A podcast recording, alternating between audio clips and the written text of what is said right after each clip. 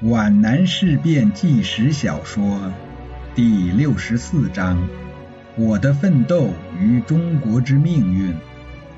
委座，话筒里传来顾祝同的江苏口音。目前皖南正处在临战前的紧急状态，天候对我们极为有利。他们刚刚到达茂林，滂沱大雨，河水陡涨，棉衣尽湿。他们十五个小时才走了四十华里，看来不经过休整，很难继续前进了。很好。你告诉上官，火速部署包围，看准火候，立即拍板。这是交易所里的行话，顾祝同听得懂。委座放心，球岭、披岭、高岭、连岭、博道岭、马岭，所有制高点都在我们手里。四十师前堵，新七师、幺四四师在后面跟进，五十二师、幺零八师、七十九师两翼夹击，大包围的态势已经形成。很好，我给你的八字命令下达了吗？你们有把握吗？委座放心，我们一定遵命，也有把握。在战术上，我们准备让他们先攻下劈岭，诱其深入到高山大谷之中，进入有利于我的作战地域。很好，就这样，一切由你们去努力了。告诉上官，我等候你们的捷报。蒋介石放下电话，在陶希圣斜对面坐下，嘴上浮现出胜利在望时惯常出现的那种微笑。在皖南。将要有一个震动全国的事件，也许会震动全世界。陶希圣从电话里已经听到一鳞半爪，但对军事他不内行。他迷惑的目不转睛地望着最高统帅，恭顺地等待着他的下文。从他闪光的眼睛里看出他内心的振奋。我们已经胜利在握，当然我们会遭到愚人、蠢人和仇敌的唾骂。历代伟人都是如此。陶希圣已经领悟到要发生什么事情了。彼得大帝被人骂过，拿破仑被人骂过，希特勒、墨索里尼正在被人骂着，孙先生也被人骂过。可是，所有这些伟人经历的时代都没有伟作经历的时代复杂，都没有伟作这样任劳任怨、忍辱负重过。知我者，陶公也。蒋介石忽然换成了奉化方言，使被接见者觉得分外亲切。邓文仪先生写的那本《领袖言行》已经说到了这一点。或曰领袖与墨索里尼、希特勒相列，同为世界之伟大人物。然西式统治下的德国自然易于统治，末世统治下的意大利亦和德国相似。而我领袖丰功伟烈，实非西莫二世所可比拟者。虽然中肯，却不充分。是的，是的。独裁者说的极快，既表示他的赞赏，又显露出思维敏捷、心绪的瞬息万变和急躁。此时他非常严肃。回想辛亥革命以来，直到北伐，古老的灾难深重的中国，军阀混战了整整十五个年头。是的，是的。一九一一年到一九二六年。不错，十五个年头，钻营投机的政客，拥兵割据的封建军阀，极夺地盘扩张实力，大大小小的列强趁机倒袭而入，终日炮火遍地狼烟。谁能控制这四分五裂的中国？谁能统一各游后台的各路诸侯？革命先驱孙先生不能控制局势，不得不把临时大总统的权力放弃，成果落到袁世凯手里。袁世凯从来没有真正控制过局势，反而把中国搞成个烂摊子。中国的弊端就像浑身生满烂疮的患者，病入膏肓，良医束手。西圣，中国之历史是用不着我来给你上课的。你能数出有多少个派系吗？陶希圣微微，他一时很难数出多少个派系来。改组派、元老派、民主派、右派。左派、国家主义派、无政府主义派、主战派、主和派、投降派、太子系、广东系、广西系、东北军、西北军、川军、粤军、滇军、湘军、各省地方军和杂牌军，当然还有心腹大患、不共戴天的仇敌共产党。即使是他的嫡系，中央军内不也是矛盾重重吗？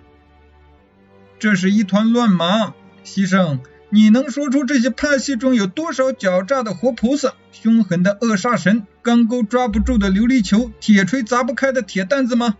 你能说出这里有多少滑头鬼、死硬派来吗？世上哪一个人能把握他们的品性，暗示他们的根基，投其所好，攻其必救吗？他们各有打算，各有主张，各怀鬼胎，各有诀窍，各有法术。娘西皮，除了老子，谁能应付得了？独裁者愤慨起来，他猛然站起，又开始踱步，放纵的品性失去了控制。他们骂我窃夺了什么权利？笑话！老子不干了！不是他们请我出来的吗？窃去！老子下也好了，我让位，连日本人加上你那个汪兆铭，当主席就当主席好了，还要搞个代主席，虚席以待。蒋介石的踱步加快起来，那神态正像激动中的希特勒。共产党对我恨之入骨，可是他们不也到西安？他们知道中国离开我是不行的。独裁者蓦然意识到自己此刻的心绪在陶希圣面前过分外露了，便急忙收住了口。这种神经质的冲动，并不仅仅是由即将发生的皖南事件引起的，这是千真万确的真理。伪作一向是临危受命。玩狂澜于既倒，他们骂我，哼！中华民族为什么选择我来治理中国？我想回西口享几天清福都不成。陶希圣不明白这位党国要人为什么选择这样的时间、地点、话题来和他这位并非亲信的人倾诉衷肠，心里怔重不宁，忐忑不安。当然。您是当之无愧的最高领袖，无可取代的伟人，所以领袖必须超越一切，一切必须服从领袖。邓文仪他们提倡什么借法西斯之魂还国民党之师，这是犯忌的。他们没有文采，好话不会说。总理是提倡民主的，三民主义吗？嗯。可是自古以来都是民可使由之，不可使知之。陶希圣揣摩着蒋介石多变的内心，似乎摸准了他的脉搏。民主只能是口号，实行起来必生大乱。民主不合中国国情，应该由委座来总裁。是的，是的，你很懂民主的精义，这一点西式说的最为透彻。他说，凡事必须要有一个人来决定，这样才有权威。蒋介石忽然把话题一转。说到民主，你看过毛泽东的《新民主主义论》吗？我看过，这是他们的奋斗纲领。陶希圣回答着，仍然摸不准蒋介石的真实用意，满腹疑团的望着他。你看毛泽东讲的多么自信，举起你的双手吧，新中国是我们的。这是他们的一贯野心，但是他的宣传还是很能蛊惑人心的。我们必须回答他的挑战。要回击的有力。陶希圣茫然的望着蒋介石，不知他如何回击法。我也想写一本我的奋斗。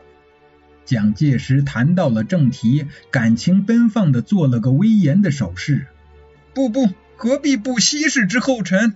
我即民族，我即国家，何必写个人的奋斗？